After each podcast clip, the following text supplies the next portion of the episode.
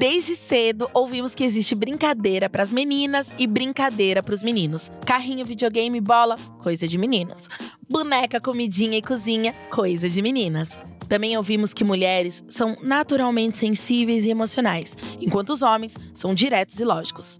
Mas a verdade é que os papéis de gênero foram construídos socialmente, atribuindo expectativas sobre como homens e mulheres devem se comportar e como eles devem trabalhar. Mas e quando as aptidões e sonhos para uma vida profissional não cabem em caixinhas de profissões de homem ou profissões de mulher? Essa divisão precisa mesmo existir? Será que o preconceito e a masculinidade tóxica podem atrapalhar a carreira de uma pessoa? No Trampapo de hoje, vamos debater os estereótipos de gênero nas profissões. Fica esperto, aumenta o som que a gente tem o dom. Se não quer trabalho chato, se liga no Trampapo. A Xongana e o Ricardo vão te dar um papo reto. Evolua sua cabeça, aproveita e fica esperto. Olá, eu sou Ana Paula Chongani, sou criadora nas redes, empresária, apresentadora e mãe. Para quem precisa de acessibilidade e como o Trampapo pretende ser um podcast inclusivo, é possível conferir a transcrição dos programas em texto ou em libras no nosso site. Anota aí: www.trampapo.com.br. Eu e os convidados vão fazer nossa autodescrição para que vocês nos conheçam melhor e para quem tem deficiência visual também nos conheça melhor. Eu sou Ana Paula Chongani, eu sou uma mulher preta, de corpos volumosos, olhos escuros, cabelos bem curtos e crespos. Hoje eu tô sozinha aqui no estúdio, né? Ricardo me abandonou hoje. Eu visto uma bermuda de alfaiataria preta, tênis de zebra, um cropped verde, unhas bem coloridas, anéis, brincos bem curtinhos e quase nada de maquiagem. E você, Ricardo? Olá, pessoal. Sou Ricardo Moraes, eu sou gerente de marketing da Cato. Uh, vou acompanhar vocês aqui também nesse episódio. Hoje eu não estou lá no, no, no, estúdio com a, com a Xongani, porque eu me dei uns dias aqui para trabalhar distante. Estou na praia, estou em Paraty. Então hoje minha vestimenta está, né? Eu sou um homem branco, de olhos claros, uh, cabelos pretos, a barba tá crescendo de novo, então tá parecendo mais branca. Em breve do Papai Noel. Tô com uma camiseta preta, um shorts azul claro do Mickey e uma sandália preta. Uh, bom, termino minha descrição E um boné aqui. com A. Ah, é verdade, eu tô com um boné verde. Em do homenagem. Sol não dá. Uh, vou aproveitar e chamar a China, nossa convidada de hoje. Vou pedir também para ela fazer a autodescrição e falar rapidinho sobre ela. Oi, China, tudo bem? Bem-vinda. Obrigada, Ricardo. Prazer estar aqui com vocês. Então, meu nome é Sheina, sou é, filha de egípcio, casada com francês e mãe da Sophie, formada em engenharia civil, executiva aí no mercado já há mais de 20 anos, tocando empresa, mentora investidora de startups e conselheira de alguns negócios. Minha descrição: mulher branca, alta, 1,77m, para o padrão brasileiro bastante alto, quase no peso, um, dois quilinhos acima, com um vestido uh, cinza e branco, uh, sem manga, com cabelo para tingir. Então, estou com a minha raiz branca, mas cabelos pretos, uh, lisos, ondulados, com fone, participando de casa, segura aqui, Covid. Aqui a gente vai falar muito sobre gênero, e gênero é um agrupamento social.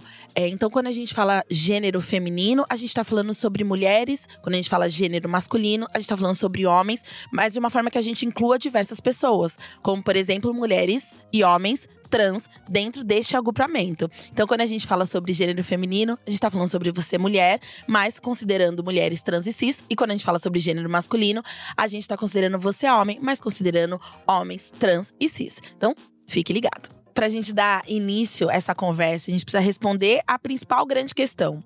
Será que faz sentido essa lógica de que algumas profissões são mais adequadas para os homens e outras são mais adequadas para as mulheres? Esse debate é importante porque algumas crenças da sociedade acabam reforçando a narrativa de que limitam os caminhos das pessoas. Esse é o mais perigoso. E, consequentemente, quando a gente coloca essas barreiras nesses caminhos disponíveis que uma pessoa tem, a gente acaba promovendo a desigualdade. Então, como é muito forte essa noção de que alguns gêneros servem para trabalhar nisso e outros gêneros servem para trabalhar naquilo, a gente acaba tendo como resultado um mercado de trabalho e de consumo de serviço que fecha para as pessoas que não atende às expectativas de gênero visto como ideal e adequado para aquela função. É, é quando o mercado se fecha para uma pessoa por causa do seu gênero, né? Não, não tem desculpa. é preconceito, isso é sexismo. Ponto, não tem discussão. Bom, claro que a gente sempre vai ter, né, algumas pessoas que questionam capacidade física, biológica, emocional, para justificar algum preconceito, né? Sempre pega aquela muleta para tentar reforçar um preconceito. Mas você vai ter sempre aquele cara que diz que mulher no volante é perigo constante. Vai ter gente também que questiona a sexualidade do homem se ele for dançarino, dançarino clássico, por exemplo, né? Porque afinal, o homem que é homem usa roupa coladinha e nem pode ser delicado. Absurdo, né? E também tem aqueles que dizem que os hormônios da mulher, em especial durante a TPM, é um problema, porque vai deixar que as emoções tomem conta, e, né? Enfim, por aí vai, né? Uma, é, Ricardo, acho que legal. Acho legal você estar tá citando com... que são muletas, né? Eu trabalho, é, esses meus mais de 20 anos de profissão, sempre foram em mercados tradicionalmente masculinos, né? Sou engenheira de formação, trabalhei no mercado financeiro, hoje em dia no mercado de gás. E sim, para mim, todos eles são muletas. Nesse mercado de gás já encontrei, tive o prazer de encontrar entregadoras mulheres que carregam botijões e que escolheram essa profissão. E botijão é pesado, não sei se vocês já pegaram na mão, mas é, ele cheio são mais de 30 quilos, subindo, descendo escada, tendo que instalar e tudo mais. E isso é uma opção tem mais homens do que tem mulheres, e eu acho que historicamente, quando a gente olha as profissões, de fato, isso acontece, né? Até pouco tempo, eu que sou engenheira, é, tem faculdade de engenharia no Brasil que só abriu para mulher, só permitiu que mulheres estudassem nela nos anos 80. Quando eu fui olhar um pouco do, da, da história, assim, uhum. é, conta bancária no Brasil só foi permitida para mulheres nos anos 60. Então, acho que a gente tem alguns fatores históricos, sim, não, não existe profissão de homem, profissão de mulher, mas os números, a estatística não ajuda a gente a hora que a gente olha, né? Tem algumas profissões que têm mais mulheres e algumas profissões que têm mais homens, e acho que o que você falou, que é o mais bonito, é pode ser que esteja assim, mas não quer dizer que é assim e que essa é a regra, né? Você pode ser o que você quiser e acho que é isso que a gente gosta de falar, é isso que eu sempre falo em qualquer posição que eu tô ocupando. E foi bom você falar sobre essa escolha dessas mulheres carregando o botijão, porque essa é uma pergunta constante. Geneticamente, homens e mulheres são adequados para alguma profissão? Ou isso aqui é uma falácia? É, será que é, na anatomia ou nos hormônios existe tanta diferença entre mulheres e homens a ponto de tornar alguém incapaz ou de adaptar uma profissão ou de executar uma profissão? Será que é impossível uma profissão conviver com a TPM, como se os homens também não tivessem uma oscilação, por exemplo, de emoções. Isso não existe. previsíveis. Dá para culpar? Hoje tem, né? Dá para culpar a biologia, gente? Dá para culpar a biologia para fazer essa distinção de gênero? Olha, Xangoni, na minha opinião, assim, é, negar que a gente tem diferenças biológicas seria é, uma falácia. Obviamente, a gente tem diferenças biológicas, né? Eu jogo, eu falei da minha altura, eu jogo basquete é, num grupo, inclusive, super legal, que são ah, as Magic Minas. É, e, e, obviamente, a gente sabe que no basquete, em vários outros esportes, a performance de uma mulher é diferente diferente da performance de um homem. É, mas o que você colocou e que eu acho que é muito bem colocado, as diferenças biológicas não deveriam e não impactam, ao meu ver, no potencial e na capacidade das pessoas desenvolverem as suas funções. E acho que é isso que é o importante para as uhum. empresas entenderem que se você é homem ou se você é mulher, se você quiser que uma jogadora de basquete performe como um homem jogando basquete, isso não vai ser possível, porque biologicamente eu não consigo enterrar. Mas eu consigo fazer tudo que uma mulher consegue e no, no potencial que ela consegue. Isso não impacta uma performance de um jogo. Uhum. Os pontos saem, Tanto né? faz. Sim. Então acho que é importante a gente entender para quê que você, você precisa dessa diferença biológica, ela faz diferença na capacidade de executar a função para a qual você está recrutando? E eu acho que a resposta na maior parte das profissões é não, não faz diferença. Já que a gente já entrou aqui num consenso que essa questão genética é uma falácia para determinar as profissões de homens e mulheres, é bom a gente tentar entender o que motiva, então, até hoje, essa cultura que empurra a expectativa goela abaixo das pessoas, até sobre as profissões que elas vão desenvolver. E é muito louco porque as profissões, muitas vezes, a gente desenvolve pela vida inteira, né? Então, quando a gente vê barreiras que vão limitar o que a gente quer e de alguma coisa que a gente vai fazer uma vida inteira é muito complicado. Temos que lembrar que o papel do homem e da mulher na sociedade já começa a ser ditado desde cedo. Quando a gente diz, por exemplo, que essa é uma brincadeira de menina ou essa aqui é uma brincadeira de menino. Esporte, coisas de menino. Casinha, comidinha, coisas de menino. Jogar videogame, pilotar caminhões, carrinhos, navios, aviões, coisas de meninos. Cuidar de bonecas, coisas de meninas. Inclusive, vale uma atenção aqui que as brincadeiras de menino são muitas vezes mais diversas, né? E que geram profissões né, lá na frente muito bem mais remuneradas. E a infância é um momento crucial. Tem aquela coisa que a gente sempre fala que até os sete anos a gente forma as pessoas. A gente transforma essas pessoas em seres sociais. É lá que elas vão ver o que, que vale mais, o que, que vale menos, quais são os papéis que elas podem desenvolver. E é por isso que precisamos educar as crianças sem limitar as possibilidades delas no futuro. Não podemos mais permitir que as crianças continuem crescendo com restrições sobre o que podemos ser profissionalmente, só porque elas têm um determinado gênero. É por aí o caminho, Ana. Se, se na infância o único imaginário que nós construímos para as meninas é que elas precisam saber todas as tarefas de casa e educar os filhos, que no caso são as bonecas, como é que nós vamos convencer elas na frente? Também convencer os meninos que elas são competentes o suficiente para, sei lá, cirurgião, líder de tecnologia, jogadores de futebol, né? Pilotos de avião e qualquer coisa que quiserem. É difícil. Bem menos que ontem, mas ainda é uma enorme realidade, né? É que a gente ensina as meninas a serem donas de casa e os meninos a serem os chefões. É isso. Eu acho que isso também se deve muito a, além do machismo contra as mulheres, a masculinidade tóxica, que é, é um conjunto de ideais nocivos né, em torno da masculinidade. Essa que é, que é a real. Então, como que os homens devem ser fortes, independentes e racionais. Né? Isso que a gente acaba reforçando demais. É, acho bem interessante. Eu, como mãe de menina e também como filha, acho que posso contar um pouquinho da minha experiência. É, eu acho que, como mãe de menina, é uma dificuldade, e até hoje, comprar alguns brinquedos sem cor, neutros, né? Eu quero comprar alguma coisa. Eu quero comprar cozinha para o menino, só tem cozinha rosa.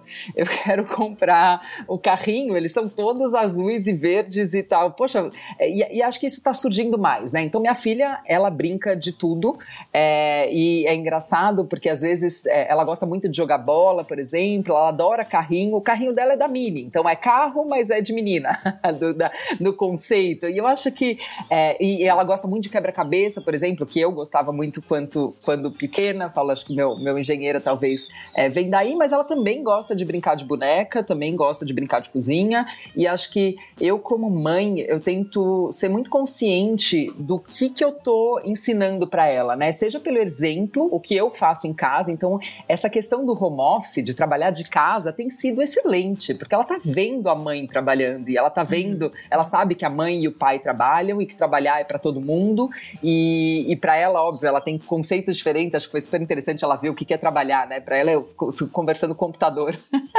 o dia inteiro. e aí ela quis, ela tem o computador dela também e ela fica, eu tô trabalhando. Pra quê? Pra ganhar dinheiro. Pra quê? Pra comprar coisas. Eu, o que, você vai comprar? Sorvete. Enfim, então esse empoderamento, assim, de, pô, eu sei que é, a gente trabalha. E, e eu falo pra ela, não só que eu trabalho pra ganhar dinheiro, mas eu trabalho porque eu sou feliz trabalhando. Eu gosto, me faz uma pessoa melhor, me faz me desenvolver, me, me satisfaz satisfaz. É, e acho que. Então, tem esse lado, assim, eu falo. É, eu não, não, sou, não tenho oportunidade, não tive oportunidade, acho que não vou ter, não pretendo ter segundo filho, mas de ser mãe de menino. Mas acho que essa consciência é tão importante ou mais importante ainda para uma mãe de menino, né? Eu acho que o que aconteceu, e aí eu, como tenho irmãos, eu posso falar, né? Acho que essa proteção que eu vi na minha casa, por exemplo, de o menino e o pai ficam na mesa enquanto a irmã, eu e minha mãe ficamos tirando a mesa e trazendo a comida e levando a comida e se preocupando em receber as pessoas pessoas e oferecendo cafezinho. E não tem nada de errado. Eu posso oferecer o cafezinho uma vez e depois ele oferece cafezinho. Eu coloco e ele tira. Eu acho que essa tentar levar esse equilíbrio onde não tem a, o, a obviedade do colocar a mesa e tirar a mesa, óbvio que é mulher é, e essa obrigação quase que natural, eu acho que é isso que a gente tem que tirar assim, nesse, nesse mundo de educação. E aí, falando do mundo executivo, acho que isso também é verdade. Assim, é, eu que já estou há alguns anos é, trabalhando é, em escritórios, é muito normal de uma hora que eu falo: ah, alguém vai escrever na, me, na lousa, ah, vamos, vamos fazer uma discussão? Vamos. Ah, alguém pode ir anotando? Sempre olham para a menina, ah, porque a menina tem letra bonita. E aí fica aquela situação, é eu geralmente aproveito e convido e falo, Ricardo, você pode anotar lá para mim, por favor? e aí também aquelas frases clássicas, né? Tipo, chorar é coisa de menino, vira homem, garoto. O clássico, menina veste azul, meninas veste rosa. De geração em geração, dividimos comportamentos em caixinhas, separando por gênero. E essa cultura mostra também como que o machismo usa características femininas para construir preconceitos. E o mais preocupante disso tudo é que as crianças que querem viver uma vida fora da caixinha muitas vezes são punidas. Isso é muito grave. Um menino que tem vontade de brincar de boneca, por exemplo, os pais muitas vezes surtam colocam eles de castigo ou até mandam para psicólogas. E as meninas que, por exemplo, quer jogar bola com os moleques na rua, também sofrem muitas opressões. Na verdade, eu quero saber, Sheina, como que foi a sua educação? Você que hoje lidera um cargo de tecnologia, como que foi essa educação? Teve limitações ou você teve uma infância diferente? Quando que as barreiras foram quebradas na sua história? No ambiente que eu fui criada, era um ambiente machista. Eu fui criada num ambiente onde o homem, meu pai e meu irmão tinham as características do homem eram é, faziam o que era de homem, então era meu irmão começou aprendeu a dirigir antes das meninas, apesar de eu ter tirado minha carteira de motorista bastante cedo, eu sempre tive interesse pelas coisas de menino. Então, é, eu sempre gostei de brincar de Lego, brincar de quebra-cabeça, é, mas também gostava de brincar de boneca, enfim, eu gostava um pouco de tudo. E quando eu falei que eu queria fazer engenharia, eu fui muito bem recebida. Então, eu digo, apesar de eu ter sido criada num ambiente machista por desconhecimento, acho que por ignorância mesmo, porque esse tema não era tão falado, meus pais sempre me permitiram e me incentivaram a fazer coisas diferentes. Então eu tive oportunidades na vida, né? Eu tive a oportunidade de morar fora. Quando eu falei eu queria morar fora, isso foi autorizado e eu até falo para minha mãe, falo: "Mãe, como você teve, hoje que eu sou mãe, como ah, você teve coragem de me deixar morar fora com 15 anos de idade?" Maravilhosa. Palmas pra não sua tinha mãe. e-mail, não tinha internet. Eu morei fora em 95. Não tinha WhatsApp. Imagina, não tinha telefone. Eu fui ter telefone depois de cinco anos que eu voltei pro Brasil. Então, assim, é, eu sei que isso para os jovens talvez pareça um outro mundo, né? E acho que para quem nasceu nos anos 90 e nos 2000, talvez eu tô parecendo super velha. Mas a gente é contemporânea a, vocês. A gente é contemporânea a vocês, jovens, acreditem. Ai, que horror. Mas enfim, então minha mãe, então o que eu falo é, fui criada num ambiente machista, mas tive todas as oportunidades que eu quis. Legal. E, e tudo fui incentivada. Quando falei, quero estudar fora, estuda, quero aprender inglês, quero aprender francês, quero aprender é, a programar, na minha época nem era programar, mas era, era linguagem, eu gostava de Delphi. Quero, eu aprendi, eu tinha uma fome por aprendizado e meus pais sempre me incentivaram. E eu acho que a diferença da época dos meus pais e dessa época é que a acessibilidade do conhecimento hoje em dia está muito maior do que na minha época, né? Eu acho que eu tive alguns privilégios de ter acesso a conteúdos que hoje estão disponíveis para pessoas com e sem privilégios. Acho que não, é, essa é uma, é uma era de mais igualdade, que permite mais igualdade, né? É isso. É, é, transformar a vida de uma criança é transformar o futuro, né? Mesmo com algumas limitações, toda a possibilidade é, a gente agarra e consegue fazer essa mudança. Que bom que você teve essas oportunidades. Que mais famílias deem oportunidades para os meninos e para as meninas serem o que eles quiserem. Pegando um pouco esse item, tem uma coisa que, me, que meus pais falavam, né? Meus pais são retirantes nordestinos, né? Minha mãe tá com 73 hoje. Mas assim, diria até cabeça bem aberta para a época, né? Eu sou o sexto filho, né? Então, o último, a raspa do tacho. Então eu tive já uma criação bem diferente dos meus, do, dos meus irmãos, mas são quatro irmãs no meio, né? Então eu acabei sempre tendo uma, uma criação um pouco mais feminina. Mas minha mãe sempre diz o seguinte: falou, poxa, todo mundo lê para para aprender a dirigir, lê para fazer um bolo, lê para fazer uma série de coisas, mas as pessoas não leem para para ensinar os filhos, né, para ensinar a educar. Com leitura você você pode melhorar a sua a educação. Era na época você pegava uma Bíblia, uma uma, uma Barça, enfim, né, uma enciclopédia para poder entender como se criar ou fazer alguma coisa. Quando a gente fala, né, sobre essa história da, do machismo que a gente reproduz, né, dessa questão de, de na, na, na infância, né, criar esses esses clusters, né? Esse grupinho, menino para cá, menina para lá. Até porque você vê muito, olhava muito para o lado, ali estamos na década de 70, 80, todo mundo tinha um padrão meio clássico, né? De como a sociedade era, né? Era tudo muito fechado. Hoje em dia é diferente. Você vê casais, né? Do mesmo sexo com filhos. Você tem outras N possibilidades. Tem a internet que dá acesso a milhões de formas de, de criação, de você entender como a sociedade é muito mais ampla. Eu entendo quando alguém que tem, né, da, minha, da minha idade, enfim, da minha faixa etária, teve uma criação mais machista, porque naquela época os pais não tinham tanta diversidade de conhecimento. Hoje tem, né? Hoje tem a gente aqui no Trampapo falando sobre isso para ajudar as pessoas a verem que tem outras possibilidades de criação. Então, daqui para frente, eu vejo, quando eu vejo, quando eu vejo casais jovens, né, falando sobre isso, ah, não, porque meu filho tem que vestir azul, ah, não, porque minha filha tem que vestir rosa.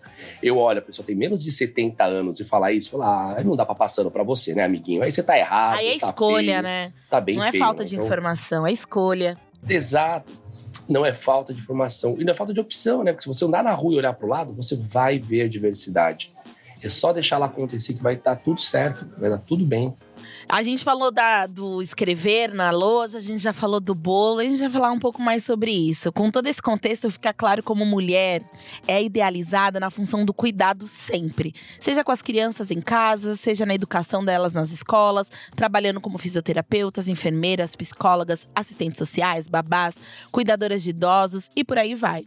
No entanto, as características que essas profissões têm de cuidado são exclusivas para as mulheres. Essas características precisam ser naturalizadas também para os homens. Afinal, a sensibilidade é uma qualidade humana e precisa ser naturalizado para todos. Não dá para simplesmente dizer que o homem é incapaz de cuidar e dar afeto. Esse conceito é o que faz a base do que a gente chama de masculinidade tóxica. É, eu acho que é bem legal isso que você menciona, né? Porque de fato tem é, algum, alguns mercados e algumas indústrias que a gente vê claramente mais mulheres, né? Ensino, enfermagem, limpeza, até dentro do mundo corporativo, marketing, RH, e, e maioria de homens em outros mercados, mercado financeiro, engenheiros, políticos, vigias, é, todo mundo industrial.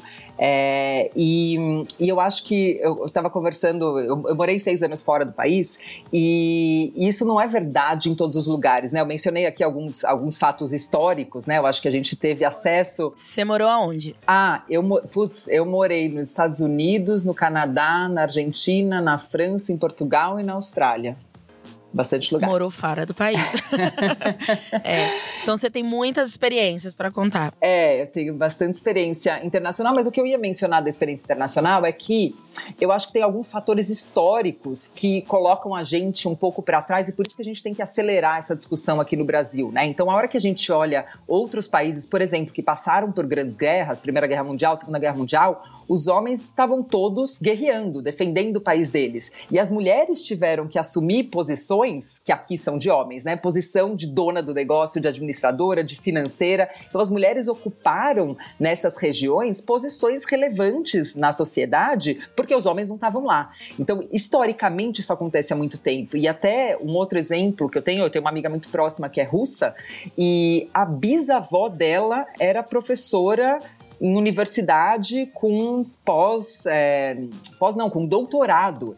Então, é, uma bisavó russa que tinha pós-doutorado, pós-doutorado não se podia fazer aqui no Brasil quando a bisavó dela existia. E, e isso é um, uma característica do socialismo. O socialismo é, tem várias coisas é, que eu não necessariamente concordo, e não quero entrar nesse, nesse, nessa discussão, mas o socialismo ele preza igualdade, e igualdade inclusive de gênero. Então, a mulher na Rússia estudava tanto quanto o homem na Rússia. Tem mulheres astronautas tem mulheres engenheiras, tem mulheres médicas há muitos anos na Rússia, enquanto no Brasil isso não é verdade. Então, tem esse componente histórico, e por isso que gente, eu falo que a gente tem que acelerar, porque a gente está um pouco atrasado por questões históricas mesmo do Brasil. Sabe uma. Um, lembrei de uma experiência da minha vida. Eu eu fiz design de interiores, né, na, na, faculdade, na Belas Artes, e depois eu fui fazer edificações. Eu sou técnica em edificações.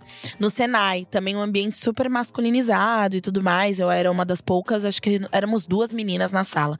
E aí, quando a gente chegou nos primeiros dias de aula, sempre tem um líder, né? Eu comparo muitos professores com os líderes das empresas, né? Eles fazem aquela transformação naquele ambiente escolar. Ele é o chefe ali, né, de alguma forma, a liderança daquele espaço.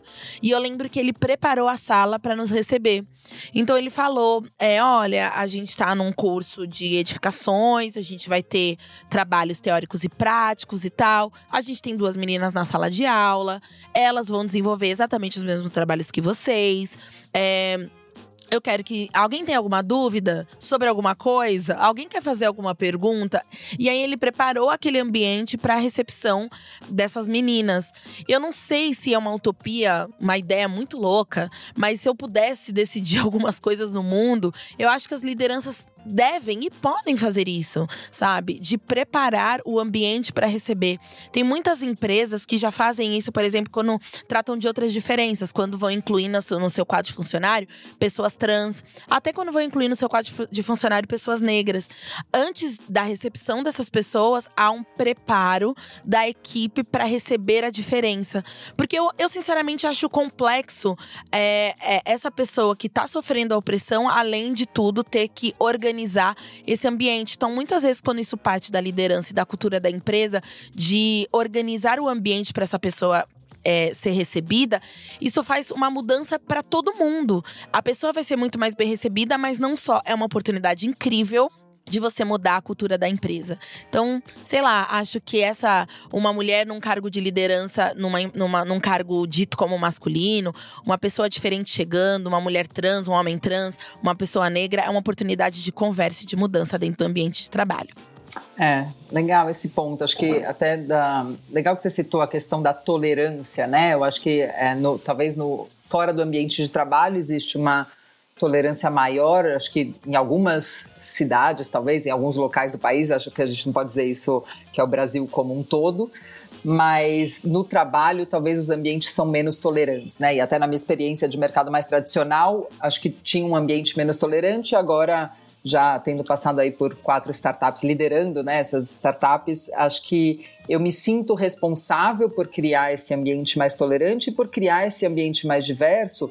E são mensagens faladas e não faladas. E talvez as não faladas tenham, inclusive, mais impacto do que as faladas, tá? Então eu sempre falo aqui é igual, homem e mulher é, têm os mesmos direitos, a gente não tem preconceitos e, e não só isso, assim, eu, eu nos meus times já tive a, a oportunidade, a alegria de ter uma grande diversidade, né? Já tive trans, já tive, é, obviamente, é, gays e, e, lésbicas, e, enfim. Eles ficam me ensinando, porque hoje tem várias coisas, eu nem quero entrar nessa seara, que eu não me sinto ainda 100% educada sobre isso. Mas eu, de fato, não me importa, só me importa que seja uma pessoa do bem, uma pessoa qualificada e que queira trabalhar é, é isso que é importante para mim. Aí depois as outras opções que ela faz, ou ela ou ele fazem, não me importam. Mas eu ia dizer da importância da liderança. Assim, eu, eu tenho uma consciência e eu me supervisiono e, e, me observo muito, porque eu tenho que pensar, se eu falar que é, aqui a gente vem vestido como quer, e aí eu tô sempre, eu, faço algum comentário com o sapato vermelho do colega, é, algum comentário que pode ser mal recebido, se eu falo aqui uh, é tudo igual, e aí uso algum termo da língua portuguesa que, uh, que, que ofende uma, um certo grupo, é, então eu, eu, eu sempre tenho muita consciência com isso. Então, já falamos aqui, né, como a diversidade é importante para acrescentar novas ideias e habilidades para uma equipe. Né? Isso a gente já falou bastante. Bom, existem mulheres com maior perfil de liderança do que homens, assim também como existem homens com bem mais sensibilidades que mulheres. O gênero jamais vai determinar quem é bom em fazer o que faz. E o mais triste e mais perigoso é que muitas pessoas ainda desistem dos seus sonhos, de trabalharem com o que querem, de trabalharem com o que têm aptidão, para não serem julgados no ambiente de trabalho, para não transformar esse ambiente num ambiente inóspito. E aí eu te pergunto, Sheina, quais são as suas dicas para que as pessoas quebrem essas barreiras de gênero nas empresas e para que elas consigam, de fato, realizar os seus sonhos profissionais? É, eu acho que né, nessa pergunta você até me lembrou de contar mais uma anedota e eu entro nas dicas, mas é, eu tive no meu time um homem é, que num momento eu estava abrindo uma vaga de liderança no meu time e eu achava que ele tinha as características para essa vaga e fui conversar com ele sobre a vontade dele de participar do processo seletivo. E ele falou: Não tenho, eu quero ser analista, não quero ser gestor, eu quero ser o melhor analista sênior que existe nesse banco, mas eu não quero ser gestor. Eu não tenho a mínima paciência para mimimi, para as pessoas reclamando, falar de horário e atraso e não sei o quê. E eu falei assim e foi um momento que para mim foi chocante. Foi assim, nossa, como pode você não querer a liderança. Eu sou apaixonado por liderança, né? Então, para mim foi assim, e isso faz, acho que mais de 10 anos. E, e, foi bastante chocante. E é isso. Acho que você pode ser o que você quiser e o homem pode não querer ser líder e a mulher pode querer ser líder e todo mundo pode ser é, o que quiser, desde que se qualifique para isso e que realmente queira. Então, dicas. Eu falo que acho que tem dicas é, para o candidato, tem dicas para as empresas. Eu acho que é algo que eu já vejo algumas empresas fazendo. Eu acho que dica para o candidato. Então, é, no currículo, eu acho que tem uma questão já de alguns preconceitos que a gente pode tirar, o currículo mais moderno, e talvez todos já tenham o currículo assim, desculpa se eu estou sendo muito é, atrasada, mas é, não é mais moderno colocar estado civil, colocar se é casado ou não, se tem filho ou não. Esse, esse tipo de informação é irrelevante. Tira. Se está lá no seu currículo, tira. Porque isso aí, assim, por que, que você está falando? Você não quer ter preconceito. E aí você está lá falando, sou mãe de três filhos e. Ah, pra quê? Tira. Então, primeira dica, essa de tirar do currículo. Segunda, eu acho que tem uma questão é, de.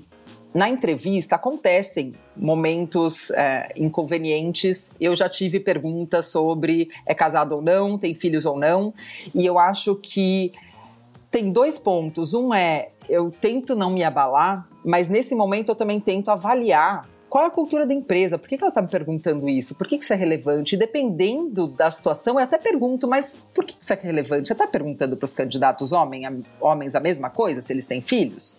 Porque eu queria entender. Lá em casa eu tenho um marido super colaborativo, quem inclusive leva ele no médico e quem vai nas consultas e quem é o meu marido, não sou eu. E, e você lê um pouquinho essa cultura da empresa e talvez até decida que você não quer trabalhar lá ou que você quer, ou que você precisa daquele emprego, mas ele vai ser uma ponte para outra coisa. Então talvez você vai para aquele lugar sabendo que não vai ser o que você quer e onde você vai se sentir plenamente confortável, mas que aquilo vai te ajudar a ir para onde você quer. Então acho que tem um pouquinho de dor, nem sempre tudo é perfeito, nem sempre a primeira vez vai ser perfeita, mas acho que se permita, avalie, pense, se permita estar em locais que não são perfeitos e de repente, inclusive ser o agente da transformação, né? A gente falou bastante disso aqui no podcast sobre o quanto a responsabilidade da mudança está dos dois lados. Às vezes alguém precisa ser alertado que aquilo é um preconceito para ele conseguir mudar. E acho que do lado das empresas, é, algumas práticas que eu estou vendo é, ser feitas são uma de tirar nome na hora de fazer a triagem dos currículos. Então, não importa se é a Sheina ou se é o Ricardo, eu só olho lá as qualificações e a experiência. E aí decido quem eu vou entrevistar sem saber o nome da pessoa. E aí é, o nome ele quase sempre diz qual é o gênero. É, essa é uma dica. E a segunda é descrição de vaga. Acho que esse cuidado eu passei a ter, deve fazer uns 6, 7 anos, talvez, porque alguém me deu um toque. Uma vez eu fiz uma descrição de vaga, eu estava com uma vaga aberta e coloquei lá o que eu estava procurando. E aí uma amiga minha leu e falou assim: Sheina, você está descrevendo um homem. Nenhuma mulher vai aplicar para essa vaga, nenhuma mulher vai se identificar com esse cargo. Você tem que fazer essa descrição de vaga ser mais inclusiva. E aí eu falei, puxa, é mesmo? Mas o que? Me, me, me, diz exatamente o que e o que, que eu estou fazendo. Então a dica é, quando você escrever uma descrição de cargo, se você for um homem, e mesmo se você for uma mulher, passa por uma outra pessoa. Pode ser um outro homem, uma outra mulher, mas alguém que fala assim, ó, oh, você me ajuda a olhar. E, e, acho que passar por uma mulher, pelo menos no primeiro momento, é melhor. Assim, olha, você acha essa vaga atrativa? Você, você aplicaria para essa vaga? Porque isso dá um pouquinho mais de acessibilidade do gênero. A, a, o candidato precisa se identificar, ele precisa eu adoro quando eu leio vagas e falo assim, nossa, me descreveram, parece que eles me conhecem. E, e eu aplico para essas vagas falando, ó, eu começo a conversa falando, gente, vocês estão me procurando, é muito impressionante, olha aqui. Então esse Você cuidado de quem está publicando uma vaga. Os dois gêneros na vaga, tipo, procura um engenheiro e uma engenheira? Ah, ah, é, a tá. gente põe todos assim. Engenheiro A sempre é primeiro homem, porque os nomes dos cargos ainda são é, mais masculinos. É, bom, apesar de, sei lá, enfermeira, é, bora enfermeira com o. É. Mas acho que é esse cuidado de, de tentar incluir, tentar fazer com que homens e mulheres ou qualquer gênero leia aquela vaga e sinta que ela pode ser para ela. Acho que são essas as minhas dicas. Bom, agora a gente vai pro nosso quadro Manda Papo. É quando a gente convida alguém que não está aqui na nossa roda, mas tem alguma informação, dica, história importante pra gente continuar a conversa. Inclusive, se você quiser mandar um papo pra gente, entra no nosso site ou também no nosso Instagram, que é trampapo.podcast. Hoje a gente vai ouvir a minha xará, Ana. Gente, meu nome é Ana.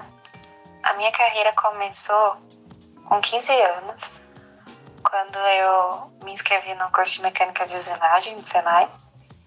E tinha apenas quatro meninas na minha sala. É, tive bastante dificuldade para encontrar estágio, porque era bem nítido na entrevista que eles preferiam meninos, mas eu acabei conseguindo. É, depois eu fiz técnico em informática, era 75% homem, 25% mulher. Eu tinha, tinha algumas condutas é, que faziam mais piadinhas, assim, é, como se a gente não, não entendesse muito bem disso, porque esse universo de jogos e afins é, é bem visto como masculino. E depois eu fui fazer engenharia. Então eu me especializei em engenharia de produção e aí dos próprios professores também. Então eles sempre perguntavam: mas você entendeu mesmo? Tem certeza que entendeu? E é como se nós mulheres fôssemos com um raciocínio menos lógico do que o dos homens, como se os homens tivessem mais facilidade de entender coisas técnicas do que nós. E aí é, eu consegui o meu estágio, que é o meu atual emprego, e o que eu, o que eu sinto, assim, que eu tenho bastante barreira é para vender as minhas ideias. Então, eu tenho que ter argumentos muito fortes para que eu possa ser ouvida. Então, é bem difícil eu conseguir colocar minha opinião não acima, mas ao nível da opinião de um engenheiro.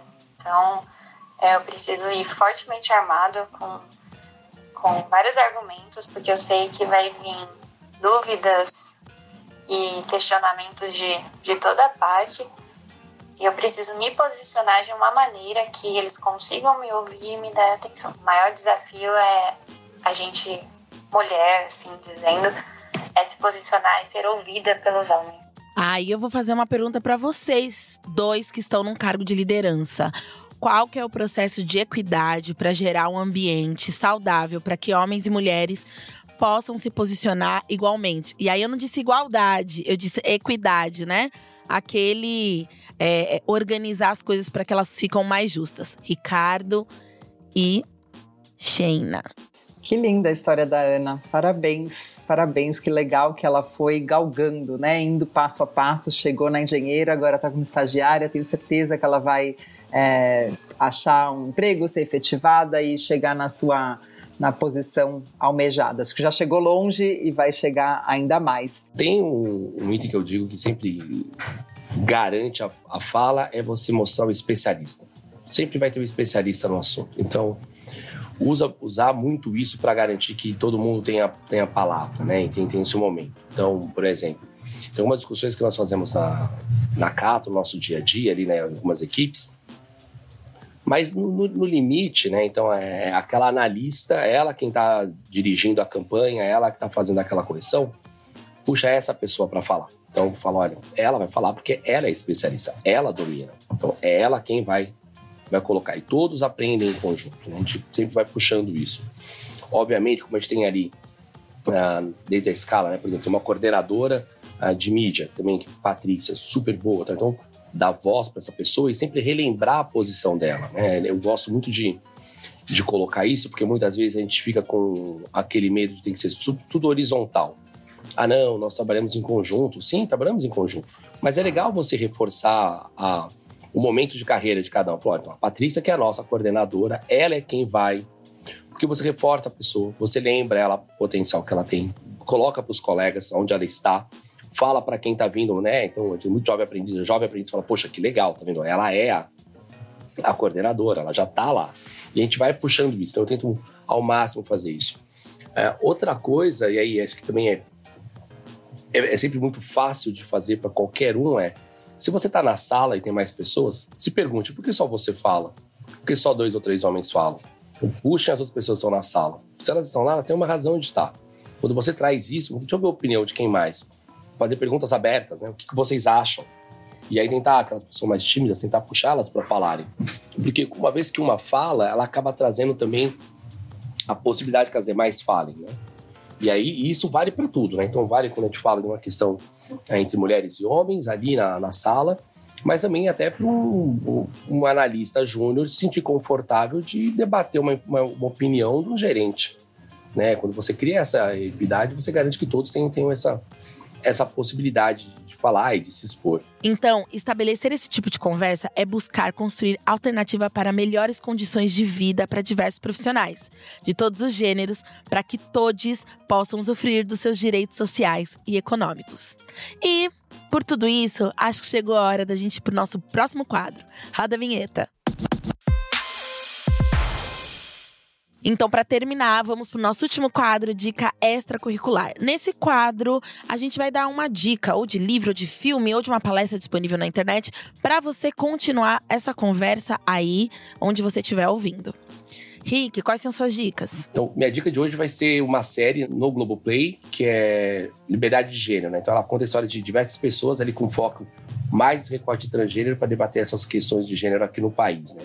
É um conteúdo bem importante para a gente falar como essas pessoas né, procuram mais respeito né, e como a gente pode ser mais acolhedor com idade de gênero.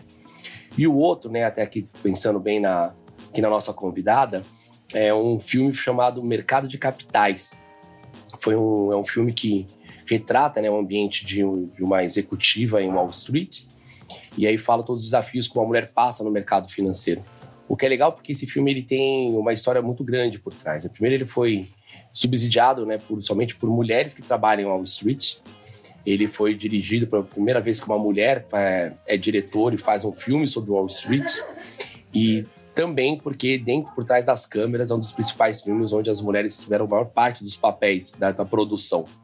Então, assim, é mostrar de ponta a ponta da produção até uma história, né? O poder da mulher no mercado extremamente competitivo e bastante machista. Eu acho que eu, eu tenho duas recomendações, é, uma de TED Talk outra de uh, livro para fazer, se as pessoas já não leram, porque eu acho que são de pessoas e viram, porque são pessoas bastante conhecidas, foram mulheres que influenciaram a minha vida e que, inclusive, nas empresas eu coloco o livro, eu faço uma biblioteca coletiva e coloco esses livros à disposição.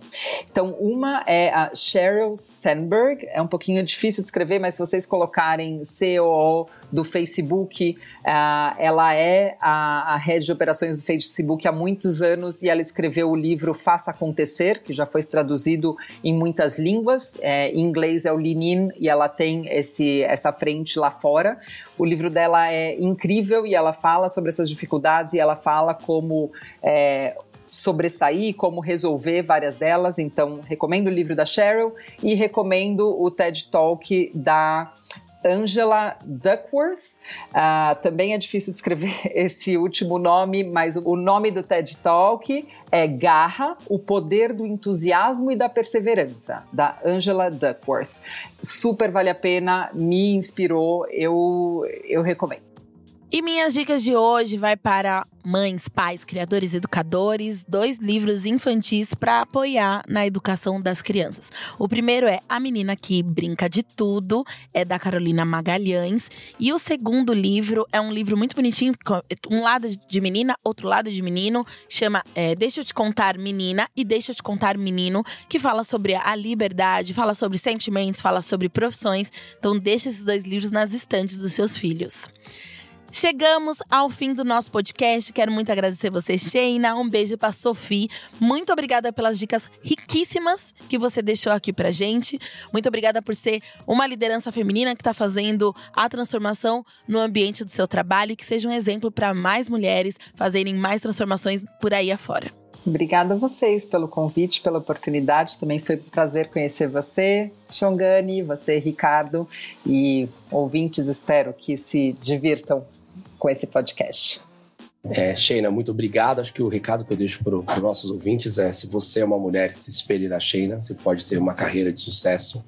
Siga aqui tudo o que ela falou. E se você é um líder, seja como ela, faça isso, melhore o mundo, faça a gente ter um mercado mais diverso, porque o mercado é seu.